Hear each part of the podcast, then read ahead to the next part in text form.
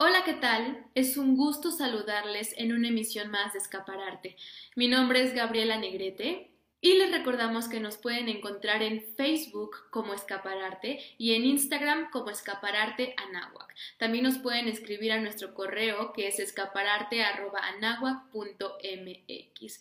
Les recordamos también que todos nuestros programas se estrenan por Facebook y posteriormente los pueden encontrar en Spotify como Escapararte y en Instagram TV. Así que sin más preámbulos, cedo los micrófonos a Vivi Esteves, quien estará haciendo la presentación de nuestro invitado del día. Pues muy buenas tardes, estamos muy contentas de recibir a nuestro invitado de hoy. Él es Kerim Martínez y bueno, es todo un estuche de monerías porque es actor, director, productor, dramaturgo y además él tiene su propio espacio cultural, un foro llamado Café Caos que nos va a platicar acerca de él. Así que estamos muy emocionadas, Kerim. Muchísimas gracias por aceptar nuestra invitación. Bienvenido al programa. No, muchísimas gracias a ustedes por invitarme. Estoy muy contento de, de que podamos platicar juntos. Bienvenido y platícanos un poquito antes de empezar esta charla. Platícanos cuál fue tu acercamiento al teatro? ¿Cómo fue que descubres esta pasión por las artes escénicas y por la dramaturgia? Pues mira, fue muy curioso porque yo vengo de una familia cero artística, no había nadie que, que tuviera un contacto directo con el teatro, si acaso un primo lejano que era músico, pero en general en mi familia eh, son como de profesiones eh, más tradicionales, arquitectos, ingenieros, comerciantes, doctores, pero pues eh, un teatrero no existía. Entonces vine ahí a romper un poquito eh, el molde. Y eh, sí me acuerdo que alguna vez de niño, pues me llevaron al teatro, ¿no? Y cuando me quedaba en casa de mi abuela, mi abuela y mis tías iban mucho al teatro, entonces no es que me buscaran una obra infantil, sino que yo iba a una obra de adultos, porque pues me portaba muy bien y atendía y así por ahí fui a ver eh, algún musical. Me acuerdo que el primer musical que vi era Una estrella con Angélica María y Angélica Vale. Muy, muy, muy divertido. Y como que ahí me enamoré de, de la magia de la escena, ¿no? Dije, ¿en serio todo esto puede pasar? Porque yo estaba acostumbrado a ser un niño que veía televisión. Y bueno, pasó el tiempo, por ahí iba de vez en cuando al, teatro con mis papás, a ver sobre todo un teatro más comercial. Eh, y pues cuando llega la decisión de qué quieres hacer de tu vida, eh, pues más por rebeldía, yo no, yo no elegí el teatro como una opción, sino decía, yo quiero ser actor, ¿no? Pero más que nada creo que quería ser actor eh, para salir en la televisión, porque el teatro seguía yo sin entender muy bien qué pasaba ahí. Como al final me llevaban a un teatro muy comercial, yo veía a los actores de la televisión ahí y decía, ah, bueno, pues es televisión, eh, es un plus como, como el hacer teatro. Entonces dije, yo quiero ser actor y yo era, eh, fue así como un escándalo porque era el, niño nerd de, los tres hijos, el, de las mejores calificaciones, entonces era, ¿cómo es posible que, es, que este nos resulta la oveja negra de la familia? ¿De dónde salió ese gusto? ¿Qué pasó? No, lo entendían. Y eh, pues dije, bueno, pues yo quiero entrar a cierta escuela. Eh, me negué a hacer examen en alguna universidad porque, digo, afortunadamente, como en la universidad donde estamos, la Universidad de Anáhuac, ya hay carreras de teatro y hay muchas carreras artísticas, pero en mis tiempos, ahora sí habló el viejillo, no existía nada de eso, ¿no? De pronto pues te encontrabas una carrera en la UNAM, en la ENAC, eh, así carreras como tal, ¿no? Con, con cierto, con un título, pero lo demás era academias. Entonces, eh, me acuerdo que, tenía ganas yo de entrar al CEA de Televisa por esta cuestión de, hacer televisión y las audiciones eran hasta octubre para entrar, si es que te quedabas hasta enero. Entonces mi papá dijo, no voy a tener un hijo flojo en la casa, entonces me, acuerdo que él me inscribió en una escuela de actuación que le recomendaron, MM Estudio de Patricia Reyes Espíndola. Así, la verdad, eh, con todo y que mis papás se negaban a que yo estudiara eso, les estoy muy agradecidos porque ellos eh, me, orientaron a lo que pasó después, ¿no? Eh, sin quererlo. Y bueno, al final eh, me, me, dijo, escoge los talleres que quieras para que en estos cuatro meses se te quite el gusanito y ya veas que esto no es lo tuyo, porque también como muy extrovertido, pues no, no, no era en esa época de adolescente.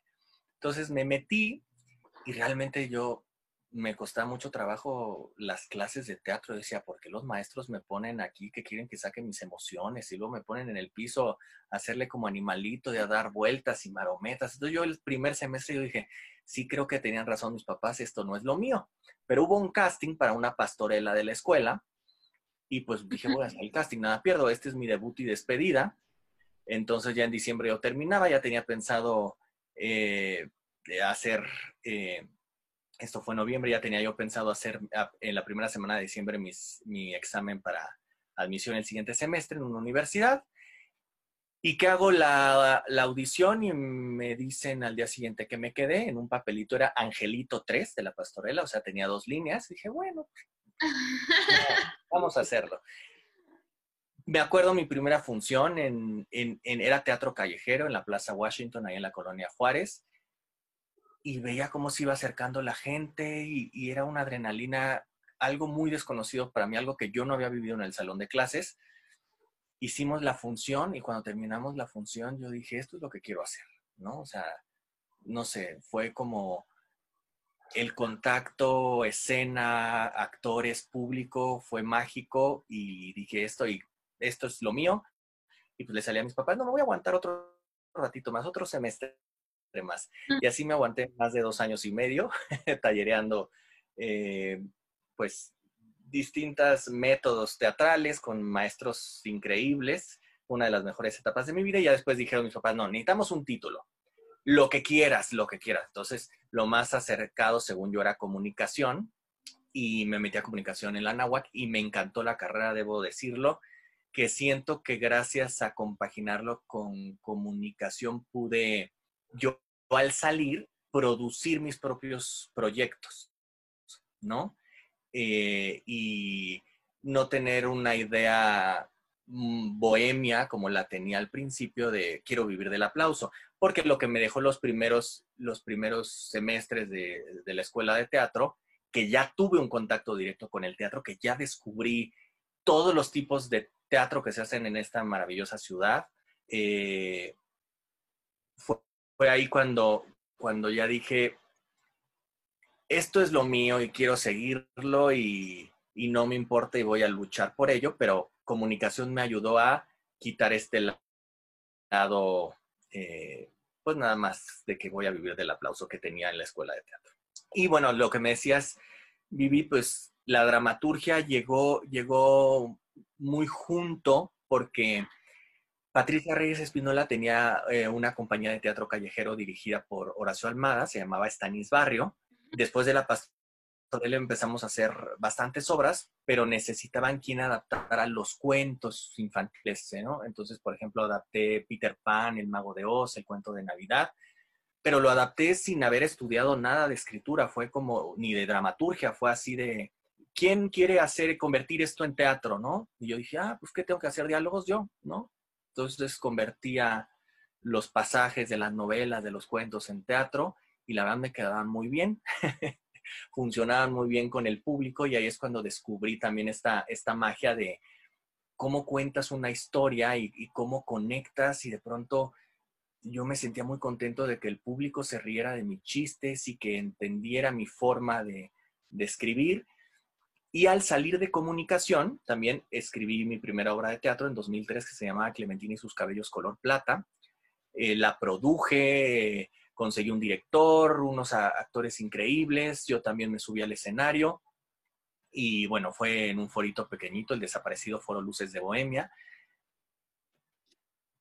Y bueno, esa obra salió, es como yo sentía como que me lo hubieran dictado, ¿no? Eh, eh, estaba inspirada en la muerte reciente de mi abuela, entonces el personaje estaba en un limbo eh, muy extraño, que ella tenía que aceptar que estaba muerta, ¿no? Y, a través de sus recuerdos, pues poco a poco lo iba asimilando. Yo dije, qué raro, los 23, 24 años escribiendo estas cosas tan intensas Y de pronto salió años después, escribí por ahí otras dos obras de teatro, y años después, en una revista que veíamos mucho los teatreros que se llamaba Tiempo Libre, no había todas las opciones que tenemos ahora, vi una convocatoria de Estela Leñero para, estudiar dramaturgia y, y, me metí, me inscribí, fui y pues estuve 10 años más o menos yendo y viniendo, porque su método es increíble, es el mismo método que su papá seguía, Vicente Leñero, que es tallerear tu proyecto. Tú tienes una idea, tienes una historia, la llevas al grupo y vas dándole forma y escuchando a tus compañeros y con base en, todas esas opiniones, las que sirvan, las que no las desechamos, pero vas, vas construyendo eh, un texto en tres meses, en seis meses, en un año, lo dejas y empiezas otro, de pronto te dejan una tarea específica sobre un tema, etc. Entonces, ahí estuve yendo y viniendo 10 años y ya mucho más adelante eh, estudié en Casa Lam la maestría en apreciación y creación literaria. Y pues no sé, me gusta contar historias, sea actuando o sea yo el dramaturgo o como productor, también siempre he pensado que los productores tienen un lado creativo, no nada más es poner el, dinero, eh, o como director, o sea, siempre me ha gustado como contar una historia, ¿no? Desde el lugar en que me toque en cada proyecto. Oye, Kerim, y yo tengo una duda. ¿Qué es lo que disfrutas más hacer? O sea, tú que eres tan versátil y tienes la posibilidad y capacidad de hacer tantas cosas, ¿qué es lo que dices? Híjole, sí estoy cómoda en el escenario, sí me gusta escribir, pero aquí es lo mío. Sabes que es que también va cambiando por las etapas de tu vida, ¿no? Eh, yo al final, o sea, más bien al principio empecé como actor, fue lo primero que hice. Después, cuando no sé, hubo una cosa que yo nunca tuve como esta valentía de los castings, iba y me frustraba porque no me quedaba. Entonces dije, no, pues ahora tengo que desarrollar mis propios proyectos. Fue cuando dije, por eso voy a escribir un personaje que yo quiera hacer. Y ya que lo escribí, dije, qué padre es el personaje de mi vida, lo que, lo que siempre he querido actuar. Dije, bueno, ¿y ahora quién me lo produce? Entonces dije, bueno, pues voy a producirlo. Afortunadamente hubo un director que, que confió en el texto y en la producción y que se aventó a dirigirlo.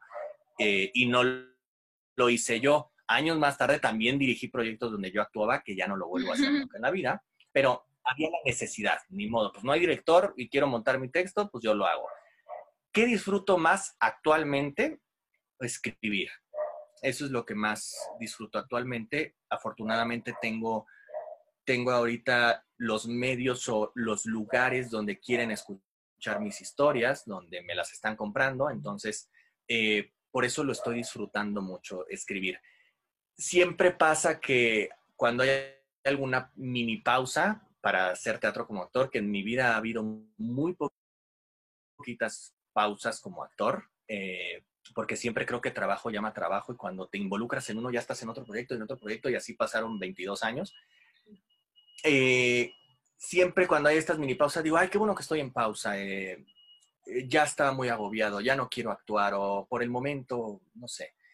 Pero en cuanto viene un proyecto y me subo al escenario, me transformo. O sea, digo, ¿cómo pude haber estado tanto tiempo en pausa? Eso es lo que necesitaba. Aquí arriba soy feliz porque estuve haciendo otras actividades que no, que no tienen que ver con, con actuar, ¿no? Ahorita estoy en ese proceso de que estoy en, en la cuarentena, en mi casa, muy feliz. Digo, no importa, es una pausa del teatro, ahorita estamos haciendo otras cosas. Y entonces ahorita en mi mente digo, qué bueno que no estoy haciendo teatro, ¿no? Porque... Pero estoy seguro que en cuanto pise un escenario voy a decir, no lo puedo creer. Que es, que es la misma sensación que esa pastorela que les cuento, que es en cuanto empezó la tercera llamada, no podía explicar lo que estaba sucediendo conmigo, no podía explicarlo, ¿no? entonces, 22 años después me sigue pasando. Es, no sé qué pasa, es ese mismo nervio, eso, pero esa sensación de que el público te está viendo y que tú estás contando una historia, que siempre estás al borde del peligro de que todo se puede estropear en cualquier momento, que no entra la luz, que no entra la música, que se te olvida el texto. Entonces siempre es como, por eso es en vivo, estamos en vivo, nada se puede repetir, ¿no? Entonces esa es la magia. Y lo, que menos me gusta es producir. Eso es la verdad. No, lo hago. Lo que no te gusta. No me gusta. No, lo hago por, por la necesidad, porque lo hago bien. También creo, soy muy ordenado, soy muy administrado, soy creativo también para producir, pero, pero me agota mucho, ¿no? Eh, me agota, me enferma, me pone un poquito es muy de malas. Sí, y dirigir me gusta, pero cuando tengo del otro lado, o sea, del lado de los actores, eh, gente que cree en mí, que me escucha y yo puedo creer en ellos también, o sea, cuando se logra esta colaboración que requiere el, teatro. Es, eso me ayudó cuando empecé a dirigir, ver cómo sufre, ahora sí que lo que callamos los directores, cómo sufre un director de pronto con los actores, porque los actores de pronto sí somos muy vivos y sí ponemos muchas condiciones y sí de pronto se nos van las cabras al monte. Y cuando me pasé del otro lado de la dirección y la producción, digo, ok, pues sí es que un director tiene que, que manejar de pronto, hacíamos obras en la compañía donde estuve con 14 personas, entonces te este, vuelves como el papá de 14 y, y todos vienen, todos los actores vienen contigo a, a cuestionarte, a pedirte soluciones de sus personajes, a no, y, y de pronto sí es un poquito agobiante, ¿no? Dirigir. Eh, pero sí he tenido la fortuna de estar en proyectos como director que me enorgullece haberlos hecho y haber trabajado con estos actores y crear juntos. Hace poquito tuve un monólogo, tú lo viste, Gaby, el de los, los días de la nieve, y es hermoso trabajar con, con, doña Carmen Vera. Digo, he trabajado en muchos proyectos desde hace como 16 años con ella, pero en particular este lo, lo gocé mucho. Es ella sola en escena con un músico que se llama Roger Vargas, también increíble trabajar con él.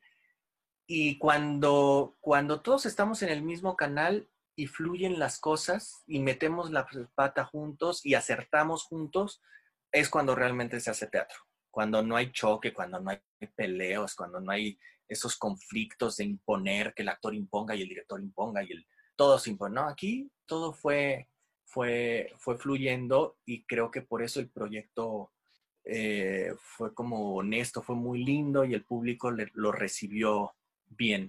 Y ya que lo mencionas, también quiero decir que esa obra es maravillosa.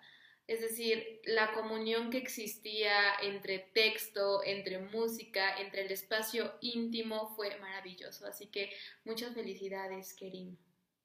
Oye, Kerim, y retomando un poquito de lo que platicaste, me brincan dos cosas que me gustaría platicar contigo, porque yo también lo he pensado mucho.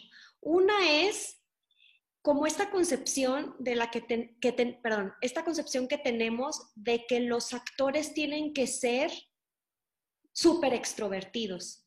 Y si no, ¿cómo? ¿Cómo eres actor? ¿No? Es, esa es una idea, porque me pasa mucho, yo, yo no soy extrovertida, o sea, sí en confianza, pero no soy una persona que va a una reunión y, en, y es el centro de la fiesta, para nada, y Gaby tampoco, Tú dices que antes no eras, no sé si ahora has cambiado, pero conozco muchos artistas que no son extrovertidos y aún así eh, son grandes actores, ¿no?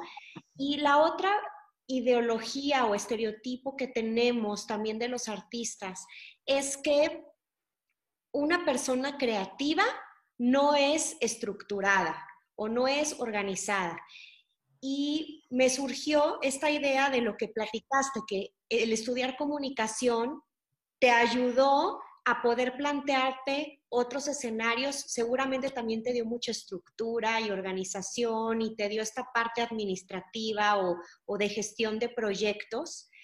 Y también me he topado con esta idea errónea de que mm. los artistas no son buenos para organizar, para planear, para hacer una estrategia. Son buenos para crear, pero no para hacer una gestión de un proyecto.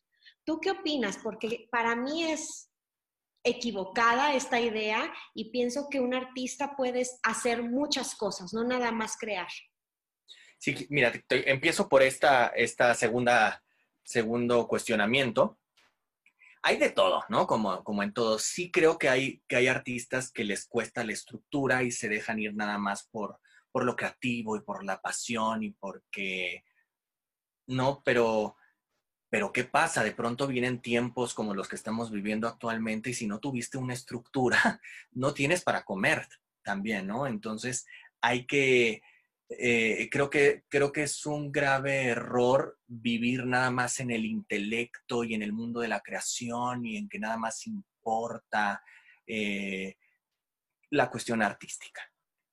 Eh, sí, por supuesto, la carrera me dio, me dio estas herramientas, esta estructura, también el convivir con compañeros que no tenían nada que ver con el teatro, ¿no? Y que tenían otra visión, que son amigos entrañables que adoro y quiero y actualmente los sigo viendo a mis compañeros de la universidad.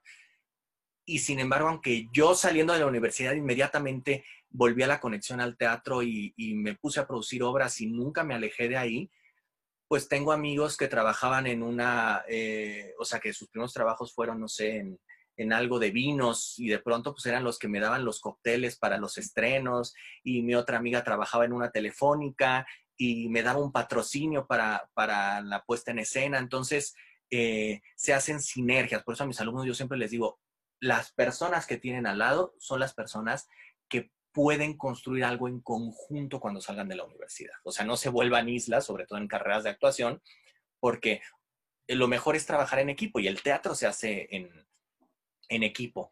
Ahora, eh, me acuerdo alguna convocatoria de las que entré desde que empezaron a poner estas cosas de transparencia del gobierno, no me acuerdo, era creo eh, una convocatoria de teatro para las escuelas o algo así, del Centro Cultural del Bosque. Cuando, em, cuando uno metía las carpetas y, y eso que antes no era como ahora digital fácil, antes juntabas un un armatoste así de papeles, de cosas para, para llevar y formarte y hacer los registros porque querías esa beca, que era llevar teatro a las escuelas o las escuelas al teatro. Y de pronto ya salió como el primer filtro y salió como la transparencia en, en el portal de internet y veías que de 140 grupos inscritos, entre 75 y 80 les faltaba documentación. Y no es que sus proyectos fueran malos, de hecho muchos ya habían estado en escena con exitosas temporadas, pero no somos estructurados. Entonces de pronto pues no tenían la corriente sus cosas en Hacienda o no entregaron los currículums como debían de entregarlos o no entregaron tal PDF o no entregaron las fotografías del montaje a la resolución que se pedía, ¿no? Entonces de pronto pues hay que leer las letras chiquitas de la convocatoria porque podemos tener proyectos extraordinarios, pero te digo, en el lado creativo, pero al hacerlos en un documento para entregar, pues valemos porque nadie nos enseñó también o no quisimos acercarnos. Afortunadamente creo que hay escuelas de teatro como las que tenemos nosotros que, que sí ya la tira de materias quieren preparar al artista como todo un creador escénico. Por eso a mí me encanta que en una carrera de actuación te den dramaturgia me parece extraordinario. Te dediques o no te dediques a dramaturgia, que te den dirección, que te den eh, gestión cultural, eh, que te den producción teatral, aunque sea una embarradita, pero es necesario. Y antes no te daban esas materias en tus tiras. O los que estudiamos, los que tallereamos, eh, nunca ibas a escoger ese tipo de talleres, ¿no? También porque pues, querías el taller de televisión, querías el taller de teatro, querías nada más para, o sea, como que querías práctica. Decías, de nada me sirve cuestiones teóricas o, de administración, ¿no? Eh, entonces creo, que hay, de, creo que hay de, todos tipos de artistas. Yo confío en el, en el artista como más completo. O sea, tengo muchos amigos que son actores, actores y nada más, y eso es lo que les gusta y eso es para los que son buenísimos. Y qué padre que si logran eh, tener una carrera construida de eso pero, pero creo que siempre es bueno aprender un poquito de todo para enfrentarnos a la vida, como ahora que tenemos algo que no podemos hacer teatro, entonces hay que plantearse creativamente cómo lo voy a solucionar, cómo voy a nutrir esa parte que no puedo hacer ahora, ¿no? Porque no se puede, no hay manera. Entonces, ¿qué puedo hacer ahora para no matar mi lado, mi lado creativo? Pero bueno, lo que hablábamos antes de la entrevista, también el tiempo en estas ocasiones tenemos que aprender a ser disciplinados, estructurados, saber de tal a tal hora hago esto, de tal a tal hora la dedico a esto otro. Eh, pero sí, siempre, siempre ayuda, ayuda un plan, porque si no viene, viene el vértigo y, en el artista, pues viene después la ansiedad, la depresión, ¿no? Estas cosas que, que son muy peligrosas para, para nosotros, para cualquier ser humano, pero también los artistas somos más intensos, entonces nos dejamos llevar por estos caminos, ¿no? Entonces, si tenemos un plan, ¿no? Aunque sea un poquito delineado, eh, creo que vamos a estar más tranquilos. No sé si con eso más o menos contesté. Sí, sí, sí, sí, perfecto. y del otro que dices de, de, introvertido, pues sí, yo igual, por ejemplo, yo voy a una fiesta actualmente y, y me cuesta mucho trabajo relacionarme con, con, la gente, ¿no? Y más si son teatros, porque solemos ser bien sangrones. O sea, como que hacemos nuestros, nuestros grupitos y es como entras, ¿no? Y hay trato y trato. Yo tengo un error en la vida que, que siempre quiero caer bien, o sea, me gusta como, como en mi adolescencia tampoco tuve muchos amigos y después cuando entré al teatro tuve muchos, muchos amigos. Eh, tengo como esta necesidad de llegar a un lugar nuevo y ser agradable, caer bien, encontrar el punto de contacto para llevarme con la gente, porque pues me gusta llevarme con la gente, ¿no? Pero también eso es peligroso porque luego, luego te topas con malas experiencias. Pero en general, pues sí, me, o sea, es como que primero soy muy observador para poderme abrir y si ya veo que no hay peligro o si ya estamos en confianza o ya entro en determinado grupo, ya me vuelvo extrovertido y sí me puedo ser el centro de atención y jugar y hacer el tonto y el ridículo. Pero cuando no conozco, soy, soy muy nervioso socialmente hablando. O sea, me caigo, cosas, me caigo encima de la gente o sea, sí, sí he metido muchas patas en mi vida. Por eso siempre tienes eh, temas para escribir, Kerim. ¿Tú crees que sea por eso? Puede ser, ¿no? Ayuda. Sí, lo que creo que ayuda ahí es lo observador que puedo ser, ¿no? Este, sí trato de hacer como unos rayos X de quien tengo enfrente, de no juzgándolo, no analizándolo ni psicoanalizando, porque no tengo, no tengo ni siquiera estudios de psicología, que me hubiera encantado, pero sí trato de entender los porqués, ¿no? ¿Por qué se comporta así? ¿Por qué reacciona así, ¿no? Con mis alumnos, ¿por qué reacciona así ante otro compañero?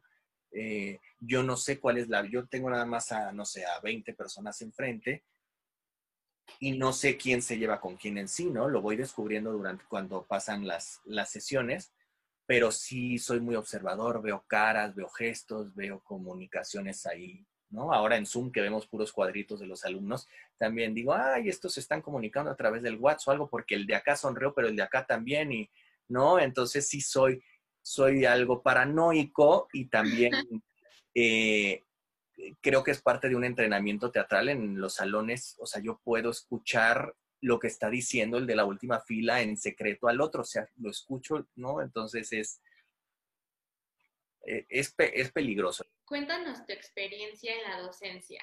¿Cómo empieza y ahora que te encuentras pues activo, qué es para ti? Empezó justo, hoy lo estaba recordando, estaba hablando de eso, eh, un amigo que no tengo en contacto hace muchos años con él, un día me escribió, sabía que yo estaba haciendo mis obras, y dijo, oye, ¿no te gustaría dar clases? Y yo sí me lo he pensado, pero no me siento como muy seguro. O sea, no sé, tenía yo creo que 26 años. No, ya tenía como 27, ¿no?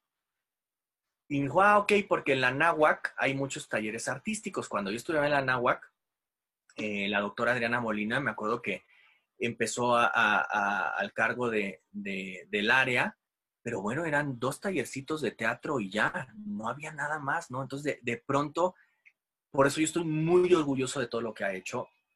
De pronto encontrar, bueno, esa mole de edificio que ahora tiene un teatro, eso, esos talleres, esas carreras, son un montón de carreras más, no sé cuántos talleres artísticos y es, es, es algo que yo no me hubiera imaginado nunca en la vida en la universidad, ¿no? Entonces, de verdad que que cómo no voy a seguir ahí si es, va creciendo, va creciendo, va creciendo y cada vez hay más trabajo para mí.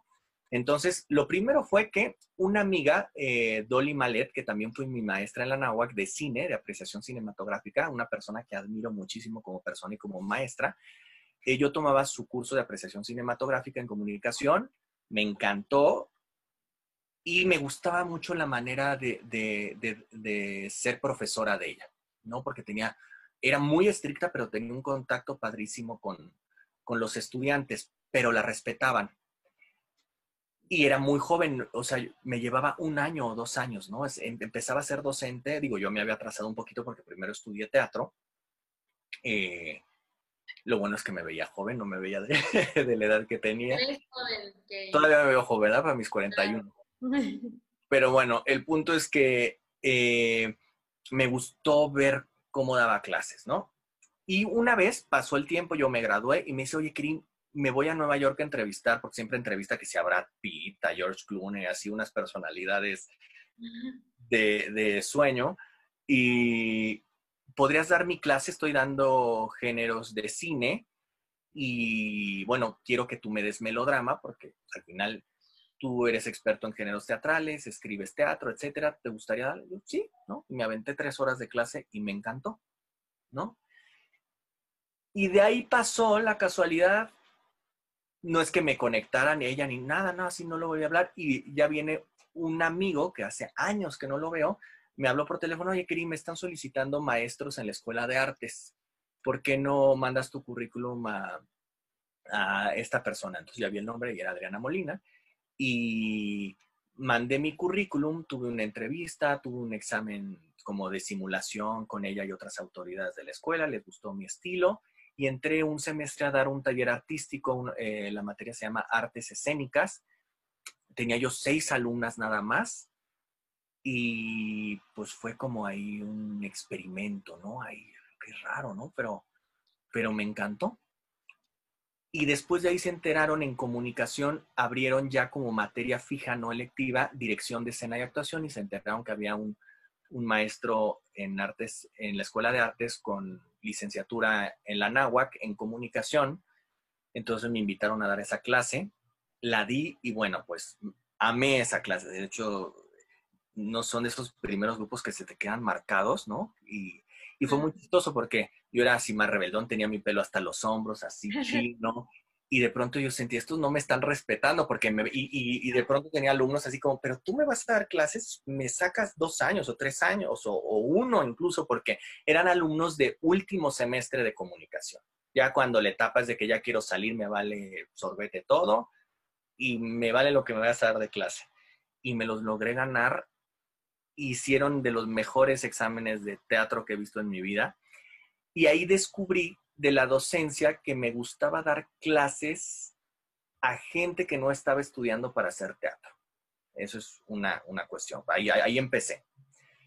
Por, también por los talleres artísticos. Uno, por, primero por alumnos de comunicación, que nadie se iba a dedicar a hacer teatro, ellos querían dirigir cine, dirigir tele y hacer otras cosas. Y después, en artes, en la escuela de artes, con tenía psicólogos eh, de la Cordon Blue, eh, médicos, de todo tipo de alumnos, pero yo decía, ¿son tan aventados? O sea, mis amigos y yo de la escuela de teatro nos daba pánico hacer cualquier cosa y estudiábamos teatro y de pronto estos, ah, haz esto, ok, lo hago, ah, ¿no? ¿Por qué? Porque no tenían miedo al ridículo, ¿no? Era así, se formaban grupos padrísimos. Entonces, eh, me, gustó mucho como esa conexión de... Y fue cuando también entendí que el teatro es una liberación para todos, no solo para los que estudian actuación, sino para todos los seres humanos en la vida deberían de estudiar teatro, una materia en la prepa, en la escuela, en, no sé, en la primaria, que tener un contacto, ¿no? El, el godín que se va todos los días a trabajar, que se vaya los fines de semana a estudiar un taller de teatro, aunque no vaya a ser actor, pero bueno, es, una especie de autoconocimiento. Y ya después, bueno, surge esta cuestión de, abrir una carrera de teatro, me invitan a colaborar con, el diseño de algunas materias. Y ya pasó, se abre la escuela de teatro y mucho tiempo después me invitaron a, dar eh, algunas materias. Me preguntaron que qué materia me gustaría dar y como siempre he sido muy miedoso en ese aspecto de yo formar a un actor no lo sé, no me siento capacitado. Yo te puedo dirigir una obra, yo mm. no sé, todavía no he encontrado como el contacto de de un buen maestro de teatro con, con sus alumnos de actuación. Eso no, no lo he encontrado. Creo que me gusta ser como un guía, ¿no? En un taller que te, que te vaya llevando, darte una embarradita, pero yo, yo no sabría qué método comunicarte ni qué decir, porque tú, yo tuve maestros que de hecho se peleaban entre ellos porque, y teníamos a los, y, los alumnos estábamos así porque este tiene el método barba y esta tiene el método Strasberg y se están peleando entre ellos porque nos quieren captar la atención y, y son métodos opuestos y, no, entonces yo al final construí mi propio método de la vida que, y mm, no, no me siento capacitado, esa es la verdad. Tengo mucho miedo, a lo mejor y me va bien.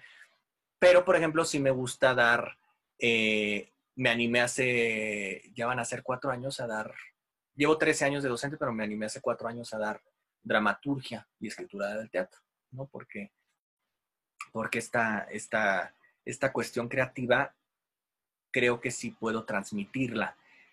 Siempre he dicho, yo no te voy a enseñar a escribir porque eso no se enseña, pero puedo ser tu guía y puedo, puedo encaminarte a que tu historia la lleves como tú quieras, pero necesitamos, hablando de lo que decía Vivian, una estructura también, ¿no? Entonces necesitamos darle un orden, ¿no? Pero no te lo voy a imponer. Entonces, bueno, pues eh, a mí es algo que me nutre mucho dar clases. Eh, ahorita es una de las razones que creo por la cual sobrevivo la cuarentena. Levantarme temprano para verlos. A ti te tengo en un grupo, Gaby, para verlos, para eh, hablar de la vida a través de las historias que, ustedes me están contando con sus trabajos. Eh, me nutre mucho, me llena. Eh, hablando ahorita que decíamos de que me dijiste, te ves, te ves más joven, querido, no sé qué. Yo creo que soy como un vampiro, a lo mejor les estoy chupando la juventud a los alumnos porque... Yo creo porque mírame por favor, una bebé.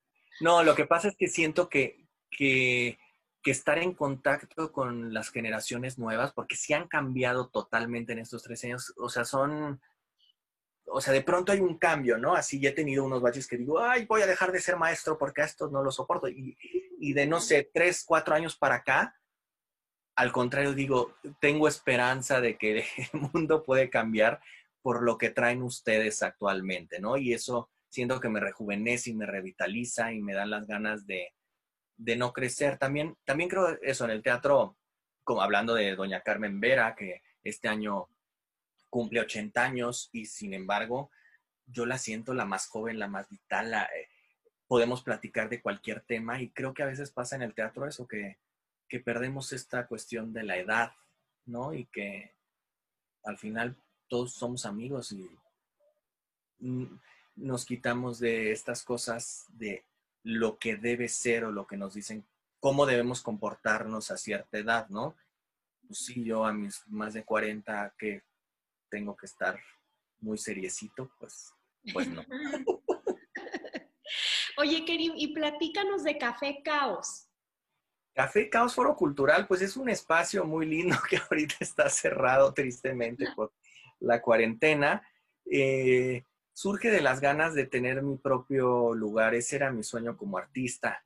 ¿Por qué, se, por qué me vino a la cabeza esto? Por que estuve 17 años en una compañía de teatro dirigida por Horacio Almada, se llamaba Máquina de Espacio Teatro. Y en esos 17 años, 6 años estuvimos manejando el Teatro Cuauhtémoc de LIMS, por una beca de LIMS, del FONCA, de Conaculta, allá en el Estado de México un teatro súper difícil, súper frío, no iba la gente, entonces era cómo hacemos para, para que venga la gente, entonces armamos todo un plan, ideamos cosas, teníamos montajes de lunes a domingo, pero ahí fue cuando le dimos como la importancia al tiempo, todo el tiempo que perdemos los artistas en desplazarnos en esta ciudad. Entonces, cuando tuvimos una sede, ya no teníamos que ir corriendo de, o sea, mi vida era de la Náhuac a la UNAM, de la UNAM a la acá, de acá, o sea, por todos lados, a la casa de mi amiga donde tiene el otro ensayo y así. Entonces perdíamos horas y tiempo y energía y llegábamos cansados a los ensayos ya durmiéndonos. Y cuando, sí, para muchos era lejísimos el Teatro Cuauhtémoc, el tráfico, nos tocó la construcción del segundo piso del periférico, o sea, era caótico llegar ahí. Pero ya que llegábamos ahí era un lugar seguro y de un ensayo pasamos a otro, teníamos un descanso, pasamos a otro, teníamos un descanso, nos íbamos a comer, regresábamos, nos maquillamos para la función y en la noche teníamos función. Entonces nos la vivíamos ahí, día entero, pero ya lográbamos tener montajes en mes y medio, cuando normalmente ese montaje lo hubiéramos hecho en cinco meses, ensayando. Entonces ya se hacían en mes y medio porque ya estábamos ahí. Y fue cuando comprendí la importancia de tener una sede. Ahora ahí pues era una cuestión del gobierno que nos, o sea, nos quedamos a través de una convocatoria muy difícil porque el director la pidió durante 10 años seguidos esa beca hasta que al décimo nos quedamos, nos dieron tres años y de ahí pudimos continuar otros tres años más por buen manejo del teatro. Eh, Horacio Almada creía en este sueño, en la compañía, en hacer teatro juntos y pues bueno, lo pudimos mantener 17 años después nos separamos y cada quien voló a distintas áreas. Pero es la mejor etapa de mi vida, ¿eh? la vida en compañía, la vida de hacer teatro con gente que quiero y la vida de, de tener un público cautivo. creíamos en la formación de públicos nuevos y lo logramos. Entonces, teníamos ahí nuestros fans de la zona, iban, eh, trabajamos con asociaciones que, les damos gratis el boleto, y, porque llenar en un, de pronto, un teatro de 560 butacas era casi imposible con la situación actual, ¿no? Entonces, y nosotros eh, desconocidos completamente. Entonces, bueno, pues sí, a lo mejor se vendían 70 boletos, pero los otros 490 butacas eran gratis a asociaciones de gente sin recursos que no podían pagar un boleto, pero que nunca en su vida habían tenido contacto con el teatro. Entonces, cuando salíamos éramos como rockstars, nos aplaudían de una forma y nos daban regalitos y cartas y todo. Y fue una etapa muy, muy, muy bonita que, que, no la cambio por nada. Y fue muy sacrificada, pero es, es, la mejor etapa de mi vida. Eso siempre, hasta ahorita es lo que, lo que voy a decir, siempre gracias a, a Horacio Almada. Y de ahí cuando salí, pues sí vino un desajuste, como una depresión, porque ya no teníamos esta seguridad. Al final, como era una beca, pues no pagábamos renta podíamos hacer y deshacer con las obras que, quisiéramos. Y pues sales y dices, ah, quiero montar la obra que tenía en el Cuauhtémoc. Sí, ¿cuánto cuesta en este teatro? Bueno, 20 mil pesos, una función más. Eh, tienes que esperar seis meses a que se desocupe el teatro, por, ah, ¿no? Y 20 mil pesos una función, pero había que agendar 20.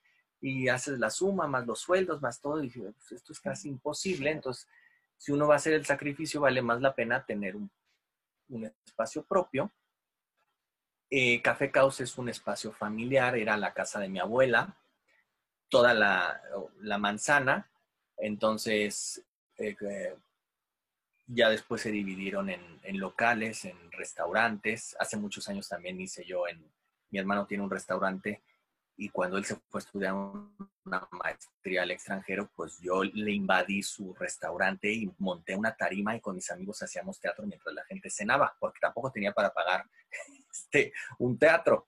Ya cuando mi hermano regresó y se enteró que lo mantuvimos en secreto de un papel, yo dijo, ¿qué están haciendo de mi lugar? Pero bueno, luego apoyó y todo. Eh, y bueno, pues decidí invertir, ¿no? O sea, yo contaba cada función 20 mil pesos, ta, ta, ta, bueno, tendrá que salir de algún lado, pero decidí invertir para la remodelación de, un local, el más grandecito, para, para lograr hacer un foro y, y pues, de diseño del espacio cupieron 35 butacas y un escenario súper chiquito. Pero saliendo del Cuauhtémoc yo había estado en estas experiencias de teatro en corto, microteatro, ¿no? Entonces fue cuando ya dije, bueno, creativamente uno puede solucionar en, en una fuente, en un baño, puedes hacer teatro en lo que sea. Acababa de ver en Bellas Artes la obra esta maravillosa de los baños, ¿no? Entonces yo decía, pues sí, metes a 10 personas, pero a veces quisiéramos tener 10 personas de público. Entonces, hay que hacer teatro con lo que se puede, con lo que hay.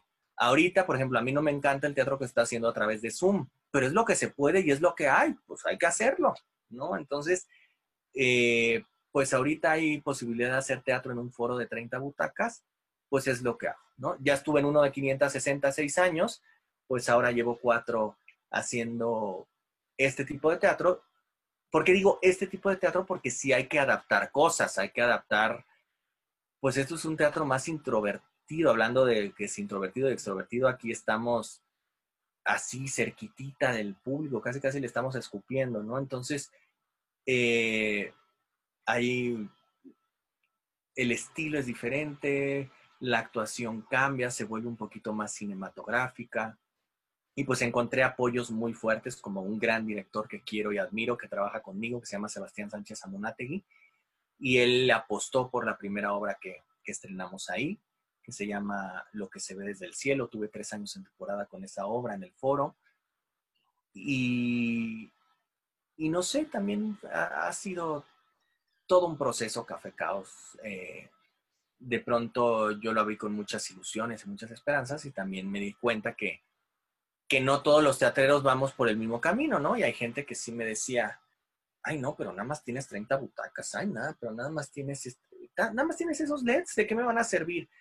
y, todo era como minimizarlo, ¿no?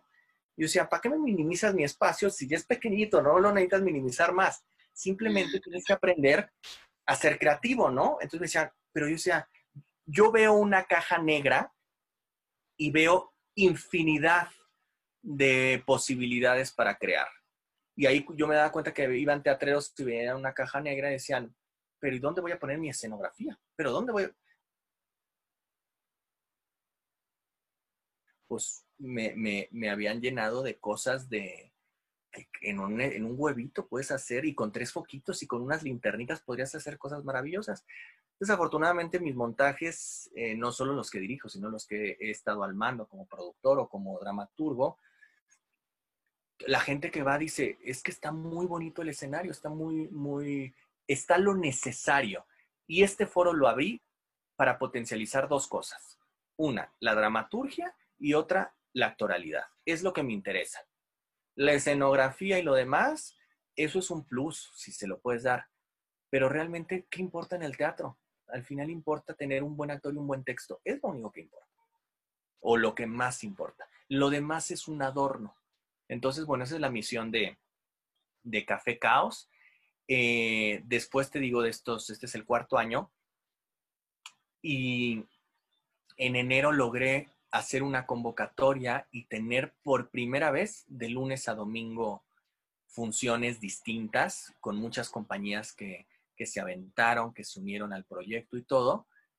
Y bueno, pues nos cayó la pandemia y tuvimos que cerrar. Pero bueno, afortunadamente el cierre fue con obras de lunes a domingo. Entonces, eh, creo que cuando venga este resurgir, de las salas, cuando acabe esta, esta cuestión tan, tan extraña que estamos viviendo, creo que, creo que Café Caos podrá tener otra vez seis días a la semana o siete días a la semana eh, funciones y contaremos muchas locuras por ahí.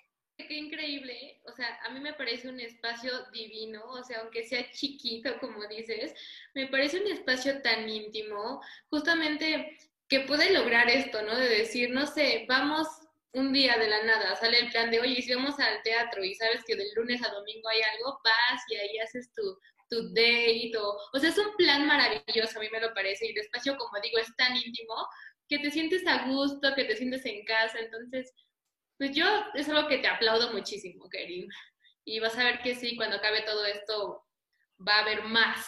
Yo espero que sí, y, creo que es un resurgir, ¿no? Creo que estos tiempos también nos vamos, vamos a pensar los creadores, los artistas, muchas cosas. Creo que es un tiempo para, para pensar qué estamos haciendo mal, qué cosas acertadas hemos tenido en nuestra carrera, qué podemos mejorar y de pronto, como lo más importante siempre creo que va a ser la creación de público, cómo, cómo vamos a... No, no podemos competir contra las plataformas, contra Netflix, contra todo, no podemos competir, somos medios completamente diferentes.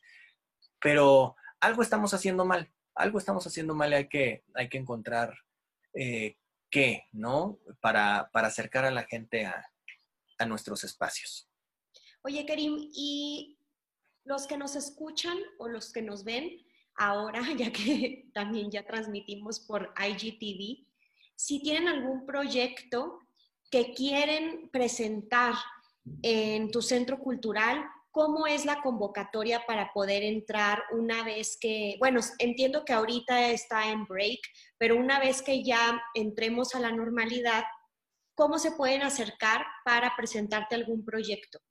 Normalmente eh, se lanzan dos convocatorias al año, en enero y por ahí de mayo, junio, ¿no? Para tener como abarcados los, los dos semestres, pero también pueden escribir, hay gente que ha mandado eh, su proyecto, en todas mis redes es arroba cafecosforo, es K-O-Z, cos, arroba cafecosforo, y ahí nos pueden escribir y mandar una carpeta, ¿no? Con lo que quieren, con lo que les gustaría presentar. Y bueno, va cambiando, por ejemplo, la última convocatoria. Eh, hay dos opciones. Una, pagar una cantidad de, renta por función. En el caso, por ejemplo, hay muchos, eh, Café Causa ha funcionado mucho para conciertos acústicos, ¿no? Gente que quiere hacer un showcase o, invitar a su gente o promocionarse o lanzar un disco, etcétera. Entonces, de pronto, misteriosamente ha funcionado más para música que para, para teatro. Entonces, eh, lo, normal en estos conciertos es que me lo rentan una o dos funciones, me pagan una cantidad y la, taquilla es de ellos. Pero, por ejemplo, para hacer temporadas, sí podemos hacer un, un plan de que sea a porcentaje. Yo necesito nada más una cantidad fija para que el foro pueda funcionar, que esté la taquillera, que esté el técnico, ¿no? Que se pague el aire acondicionado. Es un teatro muy cómodo, con aire, con eh, cuestiones muy, pues muy eh, afortunadas para que el público esté cómodo y también para los actores, pero bueno, que cuestan. Entonces al final eh, se paga un, un mínimo que es muy, muy bajito y nos vamos a taquilla. Pero para ese plan de taquilla sí necesitamos establecer por lo menos que den ocho funciones o sea, durante dos meses.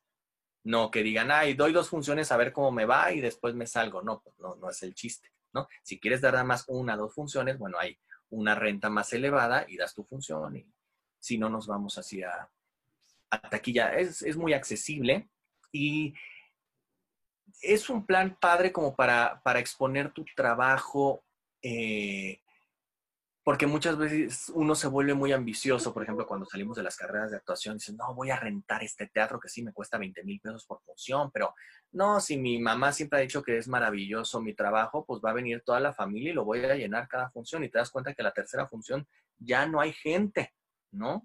Entonces, mejor usa a tu familia y vela llevando de 30 en 30 y a tus amigos, más la gente de la zona, más lo que se vaya haciendo ruido, más la prensa, más todo, y poco a poco se genera ruido.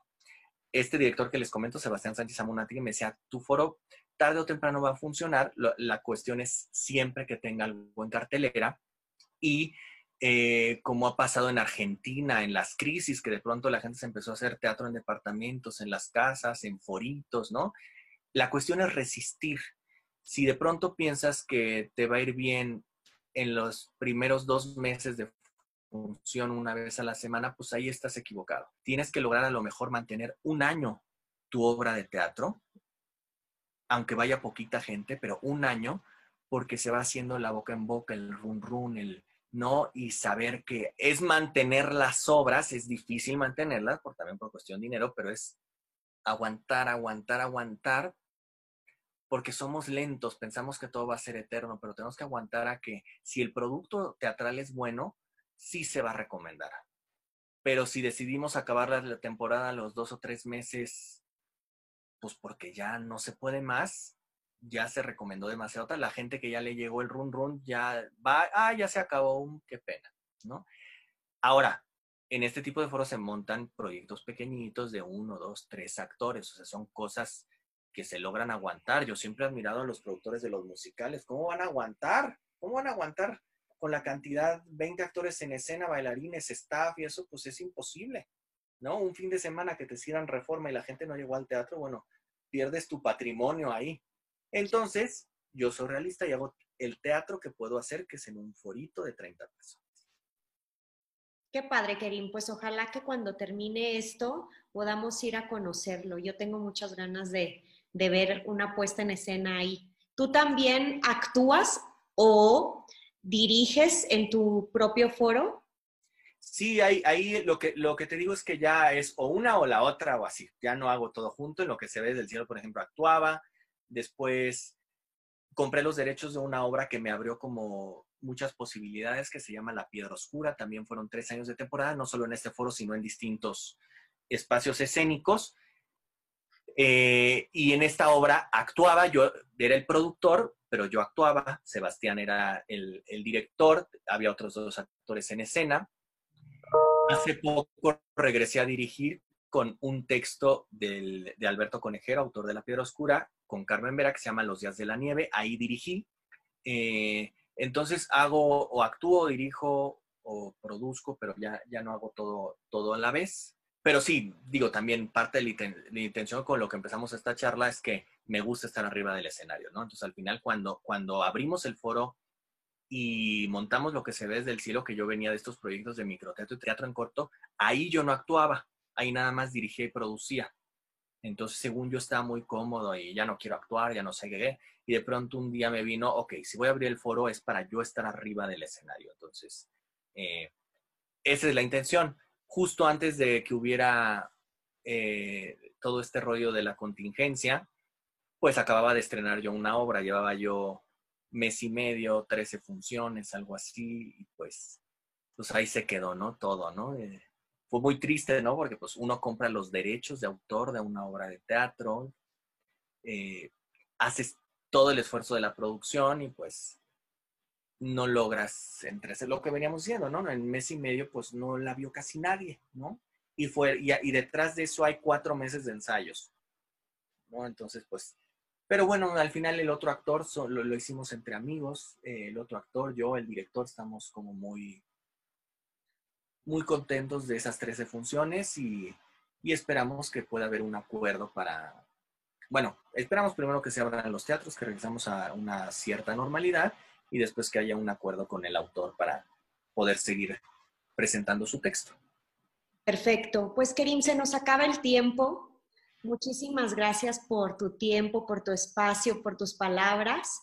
No sé si nos pudieras recordar tus redes sociales, bueno, las del foro, pero también las tuyas, para este, seguirte. En, todo, eh, en todas las eh, redes, Instagram, Facebook, Twitter, ahora hasta TikTok y esas cosas que uno está haciendo, está uno como arroba kerimcillo, con S de silla y doble L. Mi nombre es con cada kilo. Entonces es arroba kerimcillo, ahí me pueden encontrar.